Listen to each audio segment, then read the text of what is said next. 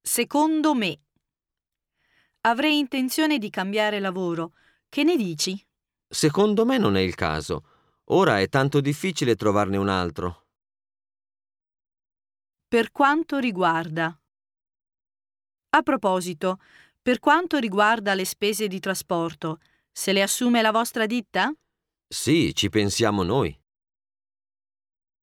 Se non mi sbaglio. Se non mi sbaglio, questo palazzo fu costruito nel Cinquecento. Quindi è di stile rinascimentale. Ora tocca a te. Ho fatto la mia mossa. Ora tocca a te. Ah sì?